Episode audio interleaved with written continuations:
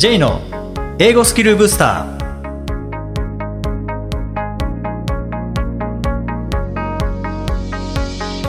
こんにちは J こと早川浩二ですこんにちは、アシスタントのあきです。この番組は旅行や仕事で英語を使えるようになりたい方、TOEIC などの資格試験の勉強をしている方、英語学習へのモチベーションを高めたい方にスキルアップのコツをお伝えしていく番組です。J さん、今回もよろしくお願いします。よろしくお願いします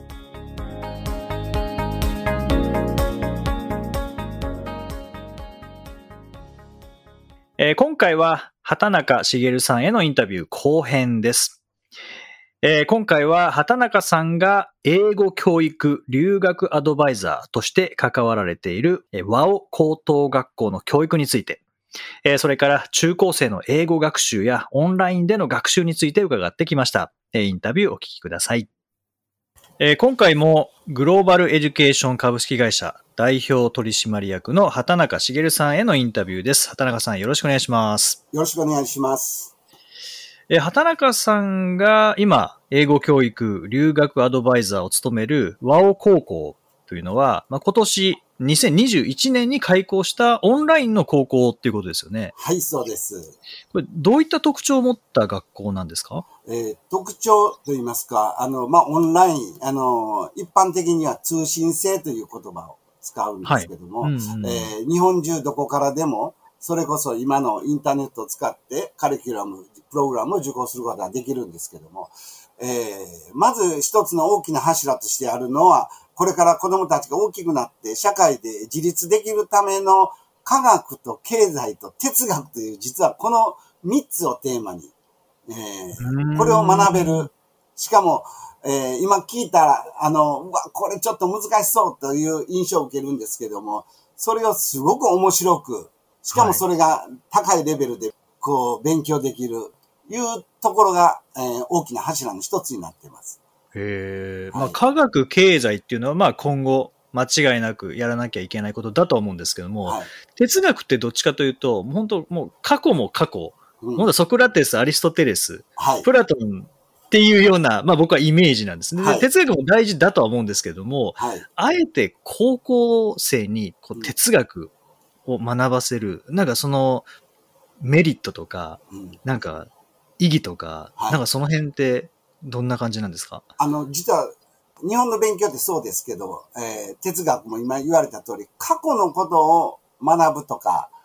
過去の知識を記憶するというのが、まあ、日本では、あの、重要だと学校教育では言われて、それを、あの、テストするのが、えー試験であったりするんですけど、そうですねだから知識の量が結構、知識の量と正確性が重要なんですけども、実はこの哲学という中では、その過去のいろいろなことに基づいて、これからのみんなが、えー生きていくために必要な考え方とか、というものを学ぶというところが、えー、ミソというかね、えー重要になってきてるんで、あの、すべて未来を見て、過去の事象を学んだに基づいて未来を見るというのが、えー一つのコンセプトになってますね。この、はい、科学、経済、哲学においては。あーじゃあまさにこう、考え方とか、もう分かんない、こもう今って正解がないですもんね。はい、そう。正解がない中で正解をもう見つけていくというよりこう作っていくような、そんなこう思考の力をつけるっていう、それそれが哲学っていうそうですね。感じですかね。ああ、なるほど。あの、それから和尾高校では、もう僕もあのホームページ拝見して、こう、興味に応じてオプションプログラムも用意されているっていうことで、これがアントレプレナー養成、まあ起業家ですよね。はい。とか、データサイエンティストの養成、はいまあ、AI とかですよね。はいで大学受験対策、はいまあ、そして高校留学、海外進学支援というはいこう4つがあるとはいいうことなんですけども、まあ、畑中さんが特にか関わられているのが、この高校留学、海外進学支援。こ。こなんですよね。はい。で高校生で留学することによるメリットって、まあもちろんこうたくさんあると思いますし、まあ例えばこう経験とか、視野が広がるっていうのは、やっぱりまあ僕らの年になっていくよりは高校生に時に行った方が経験にもつながりますし、視野も広がると思うんですけど、まあそれは感覚的にはわかるんですけど、はい。具体的に高校生で留学するうんメリットとか、うんなんかその未来につながる何かって、どんなものがあるんでしょうか？えー、例えば留学一つでも、和高でも、大学、海外大学に、えー、日本の高校、和高3年間いて卒業してから海外大学行く人もいるし、和高の、えー、高校留学の場合は2年間、えー、日本の高校にいて、えー、3年目を海外、まあ今回オーストラリアの高校で過ごすという。えー、もんなんですけどね。この二つも、はい、だからよく、どちらがいいんですかとかね。はい。あの、まあ、ど、どちらがいいというか、それはもういろんな、えー、経済的な状況もよるでしょうし、本人の希望にもよるんですけども、まあ、その二つをあえて高校留学をお勧めするというのは、あの、もちろん海外大学もお勧めなんですけどね。大学っていうのは、ご存知の通り、専門を勉強するところなんですよね。うん。もう大学に行って、まあ、英語力ない人は仕方がないですけど、大学に行って、もちろん英英語、英会話を勉強する人なんかいないし、えー、そうですね。自分、はい。あの、もうそこに行って、僕はあえて言うのは、そこで国際性とか、あの、コミュニケーション能力とか、もうそんなん言ってる時点でもう負けますから、あの、やはりそこ、海外の大学に行ったら、そこで専門的な、えー、能力、知識をつけるというのが、やはり海外の大学の、え、留学なんで、え、やはり、もし、例えば、え、海外の友達をいっぱい作りたい。それからそれこそ異文化理解、異文化をいろんなものを肌で感じたいとか、えー、ご存知だと思うんですけど、例えばイギリスとかホームステイすると、えー、食器を洗って、油水でも、あの、ゆすがずにそのまま棚に直したりとかね、えー、したりしますし、えー、ちょっと散歩行ってくるって言ったら、なんか2時間か3時間ぐらい帰ってこないようなニュージーランドのご夫婦がいたりとか、友達がやっぱり遊びに来たら、日本だったらすぐ自分の部屋に入るんだけど、もうそんなことしたら怒られますからね。あの、まず食卓でみんなで一緒に喋りましょうとかね。こんな異国だからこそ感じれるギャップっていうんですかね。やっぱりそれはあの、高校時代が一番、あの、大学生になるよりも、えー、なんていうんですかね、吸収しやしやすい年代であって、それからまあ、吸収することもまだできるいいタイミング。で、時々、中学、小学校だったらダメですかって、実は小学校留学とかも増えてきてるんです。うん。うん。で、これはね、あの、その時に、あの、また私も、えー、申し上げるんですけども、あの、も、日本人としてのね、アイデンティティというかね、やっぱり日本人としての良さ、えー、礼儀正しさとか、それから、まあ、例えば靴をちゃんと揃えるとか、日本の良さが確実、確立されてから、そこはやっぱり日本の、あの、ご両親、それから周りの大人たちに育てていただいて、それができた時点から行くという意味では、ある意味高校というのが一番いい時期ですね。はいあの、まあ、それが一番、あの、高校で行ったらいいですよ、というのが、えー、言ってる、あの、まあ、理由です。じゃあもうじっくり勉強ってなった場合には、やっぱこう大学から。大学ですね。あの、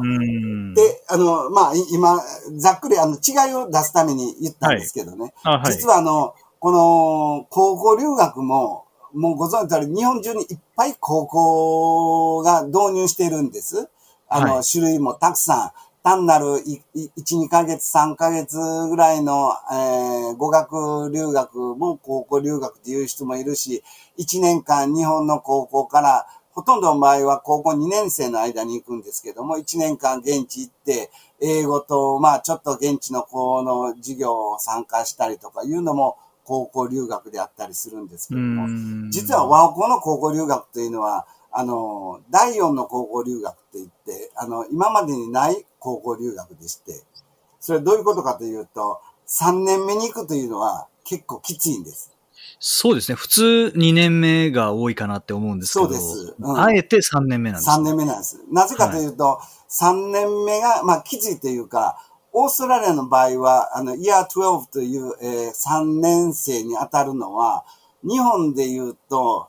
大学の1年生の科目も入ってくるんです。ああ、そうなんですね。日本やアメリカ。あの、はい、ご存知の通り、日本、アメリカは、大学は学、学部生はほとんどの場合4年で、4年間行きますよね、学士号はね、はいはい、ところオーストラリアは、専門にも、専攻にもよるんですけど、多くは3年なんですね。あ、そうなんですかそうなんです。ということはどういうことかというと、イヤー12という3年生の間に、もう、イヤー12になるときに大学に進学するのか、もう少し実践的な、日本で言うと、えー専門学校と短期大学を足したような、えーうんまあ、ディプロマというものを出してくれる、準学して日本語では訳してますけども、はい。そういったものを就職に向けて、えー専門的なものを身につけたいという、もうコースが分かれるんですね。はい。で、もう大、高校3年生で、だから大学をもう進学するって決めた子は、もう大学での専攻も決めて、エンジニアを取りたい人はもう科学とかそういったものをもう取らないといけない。だから一般教養的な、えーものが入ってくるというので、もうすごく勉強が大変なんです。もう3年だけで行く。そうですね普通は3、イヤー12だけで行くというのはもう無理です。あの、うんんなかなか日本の高校生は、ほとんどの場合は、やっぱり最低2年間かけて、現地の高校を卒業する。うんそうすると、だから、あの、日本の大学ももちろん、あの、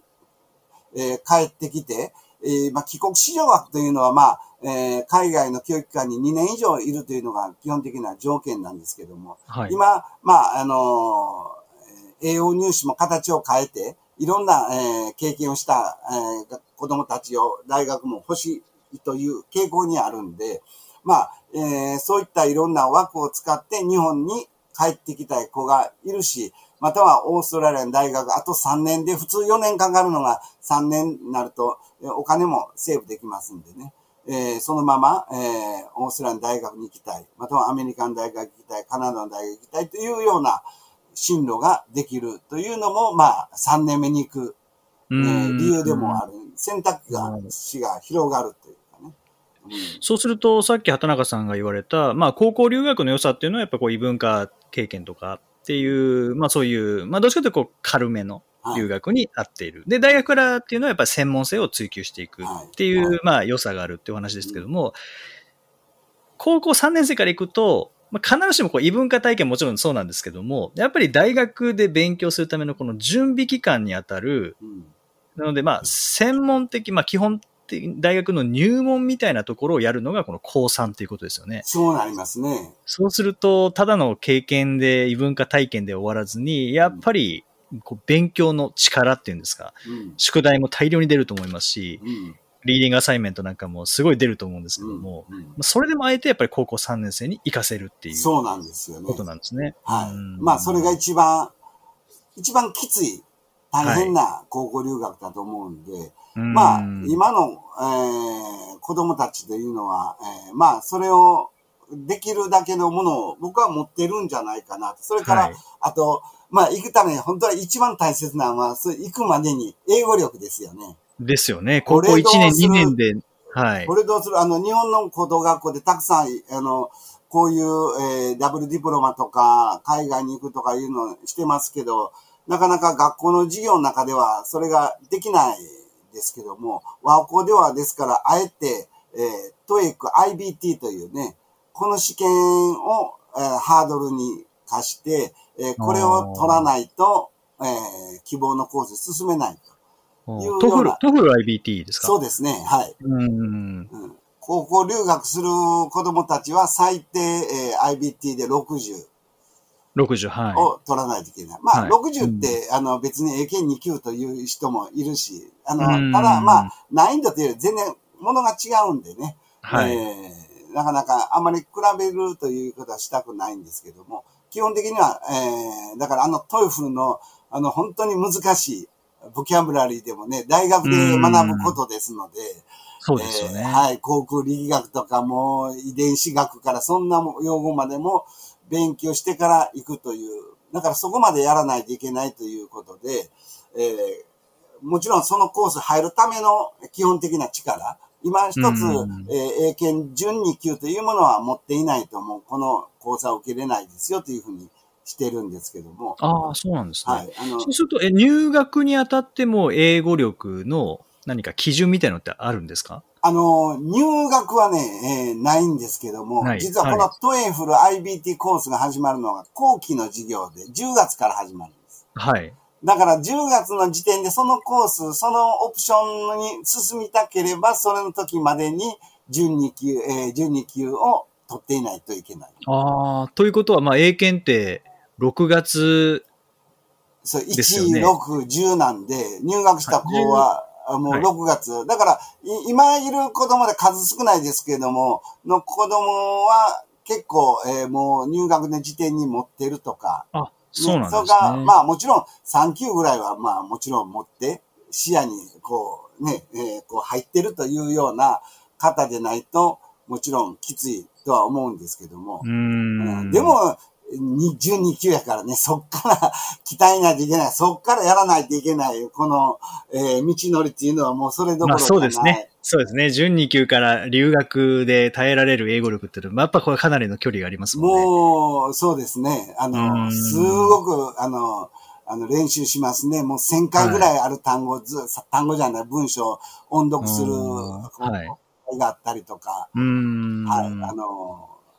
たくさんあります、それは。はいそうすると、そこの準備にも、あの、結構な力を、まあ、学校としてもやっぱり入れているっていう。そうですね。あの、こうんの、海外の留学できるというこのアレンジ、はい。これはそんなに難しいこと。たまたま私もオーストラリアに6年間住んでいて、いろんな教育委員会とか、えー総領事館とか、大使館とかも知ってたんで、いろんな紹介紹介で、えー今回合計6校、えー州立高校が5校、私立高校が1校受け入れ先として決まったんですけども、はい。まあ、これとて、まあ、えー現地の高校からすると、ね、日本からお客さん来てくれたらお金になるわけですんで、うん。えーまあ、嬉しい限りであるので、えーこんなアレンジは多分これからいいくらでも、あの、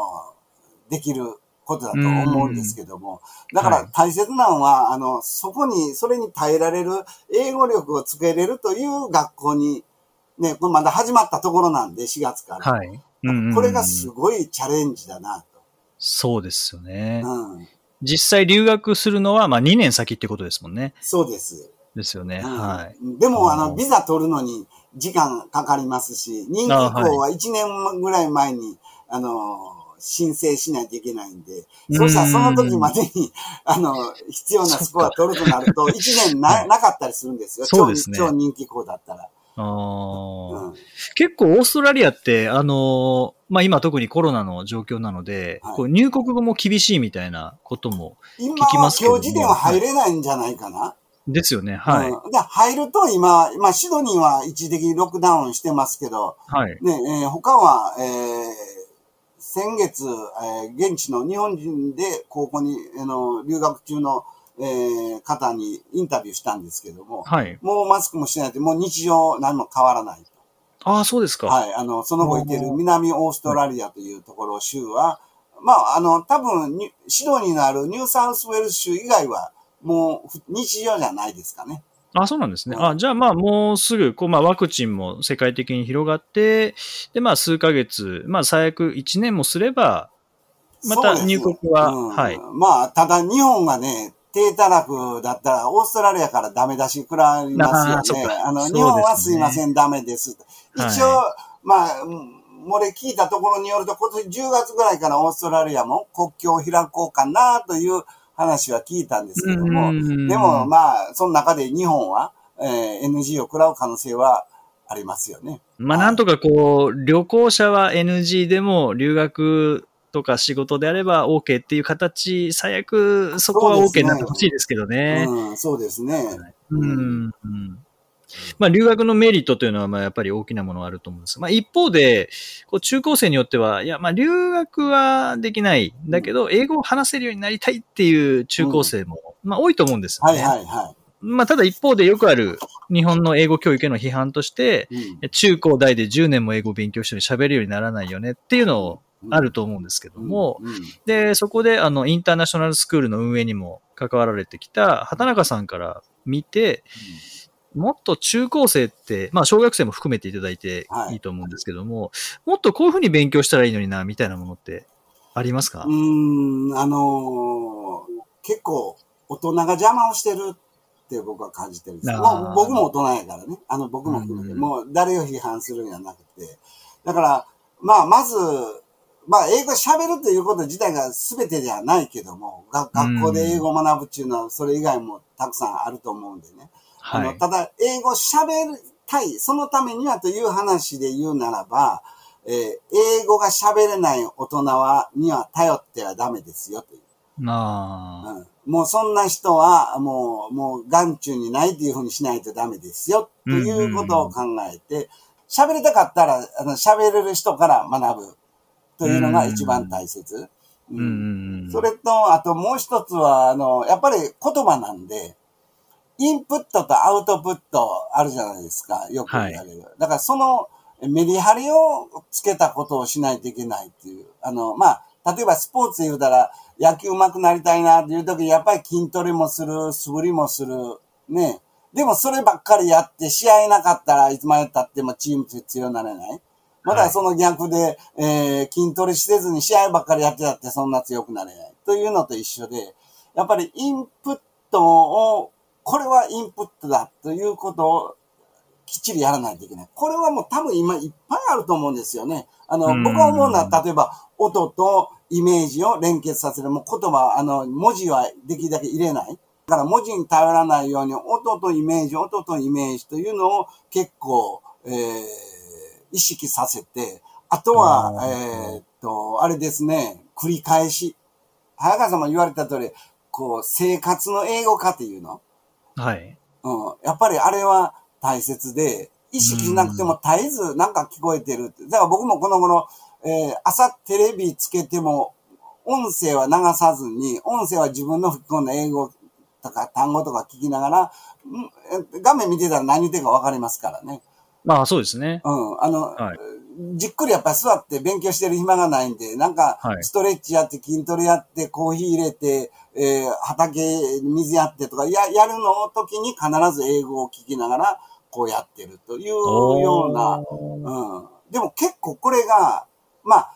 TOEIC と僕は、あの、英会話も一緒で大切な何かなと思ったら、えー長期記憶と即答力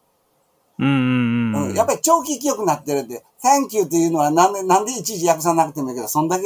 繰り返してるし、だから長期記憶、ある人は英語のに入ってるって言うんだけども、要は長期記憶と、例えば TOEIC で即答力考えてたらダメじゃないですか。考えてたらダメというか、やっぱりそれを鍛えるのは何かなと思って自分でもやってたら、やっぱり繰り返しなんですよね。うんほんでおすすめは簡単で、えーうん簡単で、えー自分の興味あるもの、あの、をやったらええかなというう。ん。僕はあの、よく液化大量という言葉を言うんですけど、液化、液だから、安易のい、簡単はいにはい化ける。ほんで、うんうん大量は大きい量。だから、えー簡単なものをたくさん繰り返す方が絶対いい。だから、 TOEICの本を難しいのを、難しいっていうか、その分厚い分厚いのを一冊やんねやったら薄いのをもう50回、うん60回やる方がはい。いいでという。ああと、アウトプットはね、これが日本、もちろんアウトプットできない先生が多いから、させない。ということはあるんだけど、うん一番はやっぱり、まあ、えー間違う自分を許してあげるという、あの、性格をまず身につける。あこれ大事ですよ うんね。間違う自分を許してあげるという。はい。うん、だからこれ、覚えられない自分を許してあげる。というのが実は英語のすごい、なんていうの、えーコツはい。ですよね。僕今、英作というか僕にメールを生徒に書かしたりしてるんですね。はい。あの、例えば、まあ、専門学校なんで、ちょっとだけ内容はちょっと頑張って、えー例えば、えーこの世の中の飢餓をなくすにはどんなことを考えたらいいと思うとか、うんうん。えー貧乏なお金のない人を救うためのえー SNS を使ったビジネスをちょっと自分でプラン考えて、英語でメール送ってというのをこうやるんですけどね。うんあの、ほなまあまあ、えーだから準2級、2級レベルの子、子なんで、まあまあ、あの、ぐちゃぐちゃ書く子もいるけど、まあ何書いてるかはわわかりますよね。あの、そのレベルの子なんで。だからはい。あまり、うんあの、細かいところは一応、まあまあ、あの、先生も手抜いてるとなったら、あの、思われたら評価下がるんで、一応大変だけど直すんですけども、コメントはもうこ、内容のことしか言わない。ああ。お前、このアイディアすごいわ、って。はいはい。うんで、このアイディアってこれどうなんって、これ教えてや、っていうような形で、だから子供らが書いてくる内容に、これは一等主語にした方が自然な英語やでとか、そういう言い方をもう、そんなところはさらって直しといて、あ、これまた読んどいてね、ぐらいにしておいて、やっぱり自分からどんどんどんどん、あ、こんなことという思ったことを外に出せるというような、あの、癖をつけてあげなあかんなというのは。うん、それを、確かに、そうですね。うんあの、例えば英語を書いてもらって、間違ってるも直すっていうのは、うんまあこれ英語知ってればまあ簡単にできますけど、うんあこの文法使えるんだ、すごいねって、あんまり褒めないですもんね、うんそこまでは。そうなんや。うんだからそうなると必然的に文法に対するコメントは全部間違ってるよっていうコメントにしかならないですもんね。そうなんですよ。うん。でもそこでこう内容に対してであればいくらでも褒めるところありますもんね。うんうん。うんほんで、やっぱりそうしたらね、増えてくるのよね。最初はい35文字みたいに、うわ、この専門学校レベルで、えー、県3級の中でライティングのテストみたいな、こんなんしか書いとらへんな思ってたが、今50から100ぐらいになってきたりとか、やっぱり自然とこう、そしたらだんだんだんだん、だから日本人で階段を一歩ずつ登るのが好きなはい。民族で、そうやなくて、うん。バンって捉えた中で最初100の中で90が間違いやったんが、今度100の中で80が間違いになってて、少しずつ減ってきたら、ええんじゃ、そのためには数やらないといけないから、子供らが、ね、書きたいな、先生にこんなことを教えたいな、というようなものをやら、やらないといけないな、というのがあったんで、やっぱアウトプットはもう間違わずに書く、話すどっちもそうだけど、あうん。の、どんどんどんどん外に出させて、これ日本の、あの、恥の文化の日本としては難しいんで、そうですね。あの、うん。絶対合ってるものを書きたい。で、あ間違えたくないから最低限で終わらせるっていうのはやっぱありますもんね。ありますね。はい。うん、だから、まあまあ、その辺がだから、ちょっといい加減な先生の方がいいんちゃうか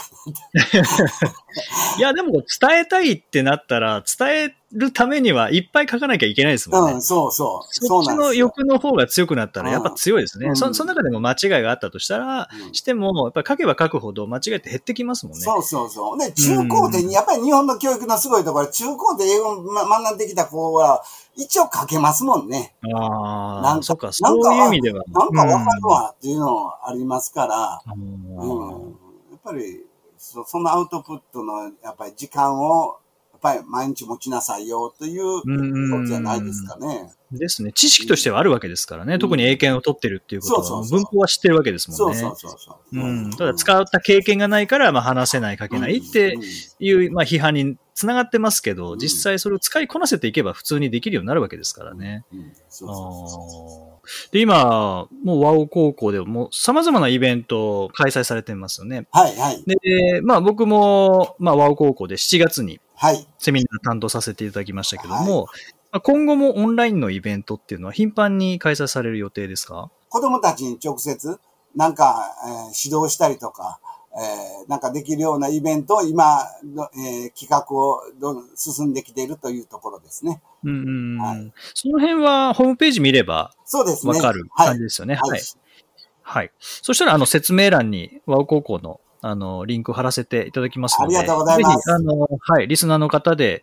まあ結構、まあ中高生のお子さんをお持ちの方もいらっしゃると思いますし、はいまあ進路に関して、あそういう選択肢も面白そうだなと思われた方は、ぜひ、あの、リンク見ていただいて、はいえー説明会ですね、参加していただけたらというふうに思います。はい。えー、畑中さん、前編後編にわたり、本当にあの、貴重な、まあ、体験を通したお話だったりとか、あとはもう本当に留学って、まあ、どんな良さがあるのかっていうお話だったりとか、本当にあの、いろいろお話いただきました。えー、お忙しい中、インタビューを引き受けいただきまして、どうもありがとうございました。ありがとうございました。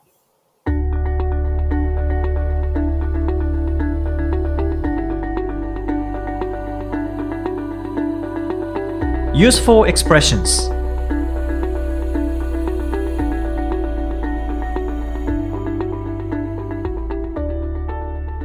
続いては、英語の名言から学ぶお役立ち表現をご紹介いただきます。J さん、今回の名言は何でしょうか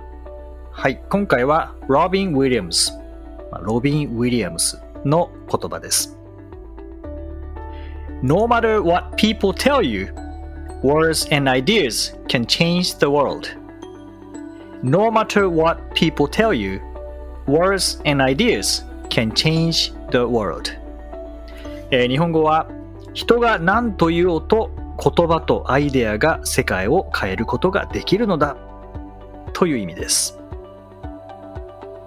これも深い言葉ですよね。深いですね。うん。でも本当はあの言葉、アイデアによって、まあ技術の進歩もそうですし、いろんなことが実現してきたという意味では、もうまさにその通りそうですだとね思。いますし、はい。はい。まあ、今回、英語、まあ、どこがポイントかというと、no matter what 主語動詞っていうところですね。これ使えるようになれると、ちょっといろんな言い方できそうですよね。そうですね。例えばなんか、アキさん、思いつく表現とかってありますか？例えば、まあ、これとちょっと似てるんですけれども、はい no matter what you say あなたが何て言おうとも I うん want to give up みたいな、諦めませんみたいな。ああ、かっこいいですね。あなたが何て言ってもみたいなのってしこう日常会話の中でも使えそうですよね。うんうんうんうん。no matter what you say ですか？What you say そうですね。うん no matter what うん you say、あなたが何て言おうと私はこうするみたいな表現って使えそうな気がしますね。ああ。まあ、それでこれ強調するときに使う感じですかね？ああ、そうですね。うん。例えば、no matter what happens とかも言えますよね。あ、そうですね。その場合は、what が主語になってる感じですね。あそうですねそうですね。文法的には確かにそうですね。はい。でもなんかいろいろ使えそうな、no matter what people say about him, I trust him みたいな。みんなが彼のことなんて言おうとも私は彼を信じてますみたいな。ちょっとやっぱり強調したいときに使えそうですよね。そうですね。ただ、I trust him っていうよりも、はい。no matter what people 何でしたっけ？Say about him みたいなあ。ななんて言おうともみたいな感じで。うんうん。ちょっとやっぱり、うん、自分のこう、意思が伝わりやすいっていうか。ということは、これプレゼンとか会議とか、本当にこう自分の意見あを本当に伝えたいっていうものに関しては、こういう言い方。まあ、no matter what people tell you はあんまり使わないかもしれないですけど、うん。何かこう変えながら、はい。強調しながら伝えるっていう時には使いやすい表現ですよねちょ。っと強い意志が伝わりそうですよね。うん、そうですね。うんはい。ぜひ、えーこの no matter what 主語動詞、まあ、この語順で使いますので、えーぜひ使ってみてください。第82回をお送りしました。J さん、はい。最近高校生にカウンセリングをされたというふうに伺いましたけれども。はい。これは、まあ、前回、あの、明徳義塾高校の出張の時にキャンプに行ったというお話ししましたけども、この高校生、まあ、明徳の高校生はい。が、あの、まあ、進路のこととか、あと自分がやりたいものがちょっとわからないっていうようなことで悩んでたので、あの、お話しさせてもらったんですよね。はい。はい。で、二人の生徒さんとお話しさせてもらって、まあ、なんていうんですかね。あの、話を聞く中で、いや、こういうこともやりたいし、こういうこともやりたいんだけど、なんかちょっと今どうしたらいいかよくわかんないとか、っていう話になって、ただ、まあ僕はもう完全な部外者ですし、その うん、二人のことは、まあそこは初対面なので、そうですよね。うん、まあまあよくわかんないですよね、お互いに。うん。でその中で、まあ、アドバイスをするっていうのもなんかちょっと違うかなって思ったので、まあ、僕ができることってじゃあそこその2人が大事にしてる価値観ってなんだろうなっていうのを2人の話の内容からあぶり出すというか引き出すというか、ううん。んっていうぐらいしかできないなと思って。でお話聞く中で、まあ、高校生なのでやっぱり人人生生きてきた中からしか選択できないですよね。ああ、そうですね。だから将来のことって、僕も高2の時って将来のことなんて考えてなかったですし、まあその2人はい高校2年生なんですけどね、え考えてなかったですし、だからそういう意味では自分の経験からも話せないっていうところだったんですけど、まあでも、あでもこれっていうのはこういうことだよねとか言うと、あもうそうなんですよとかっていう話をしながら、はいまあ最終的にはでもなんか喜んでくれましたね。あ、なんか自分のことが分かりましたっていう。ああ、すごいですね。うんまさにカウンセリングですね。そう、そうですね。やっぱり、自分が何したいか分からなかったとしても、自分が楽しんできたことっていうのは、それはもう歴史としてありますからね。はいはい。の何をしてる時が一番楽しいのとか、うんその時どうやっう思ったのとか、これなんで、これ、この悩みって一体何なんだろうねとか、あ、っていうのを話しながら。質問をしていきながら。まあそうですね、決め。つけができないですかね。うん。あのけ決めつけるのはあんまよよくないと思いますので、うんえーとりあえずこう喋ってもらって、ああ、じゃあこういうふうに思ったってことは、つまり、多分その前提として、こういう考えがあったのかもしれないよねとか、ああ、これそれがが楽しいっていうことは、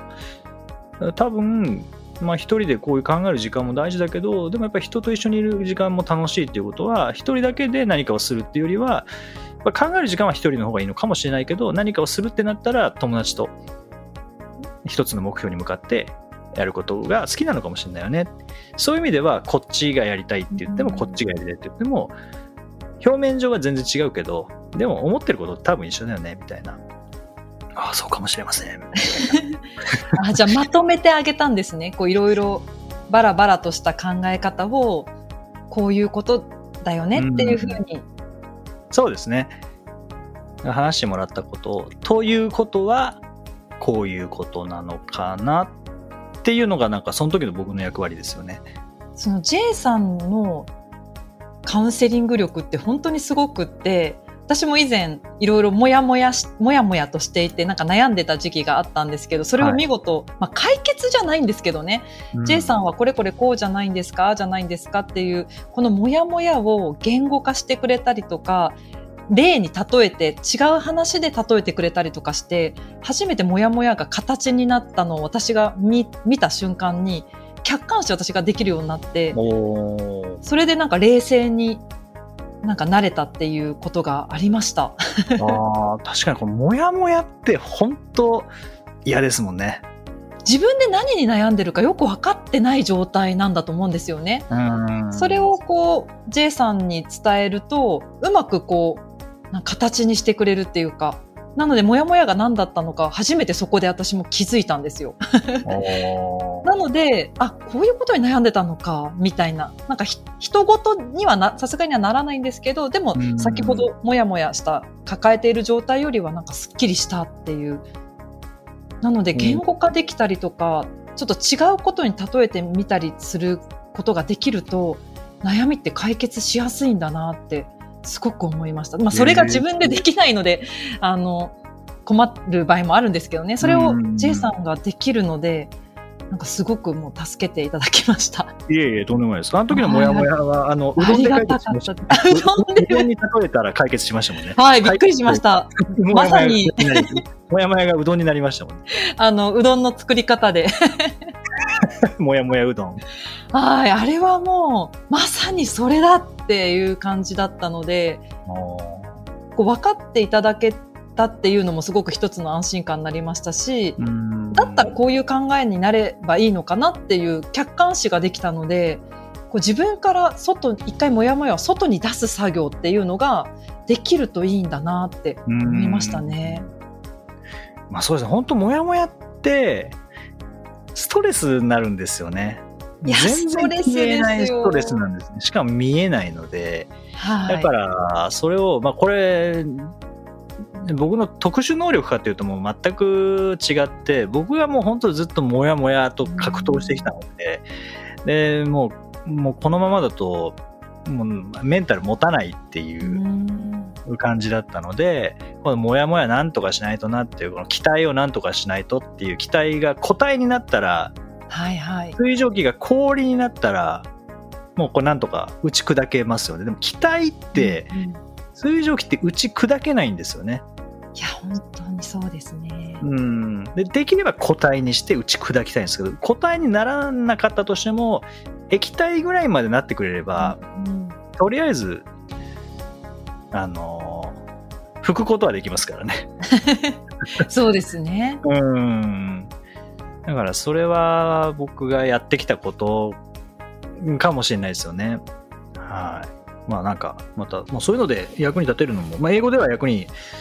えーそまあ、その二人は授業を担当してるわけじゃないので、本当にそのその時間だけだったので、ねまあ、少しでも役に立てたらいいなっていうは思いますけどね。はい。さて、この番組ではリクエストやご感想をお待ちしています。メッセージはツイッターやメールなどでお気軽にお送りください。また、毎日配信の単語メール、ボキャブラリーブースターの購読もおすすめです。J さん、今週もありがとうございました。どうもありがとうございました。Alright, thank you for joining us. Have a nice week.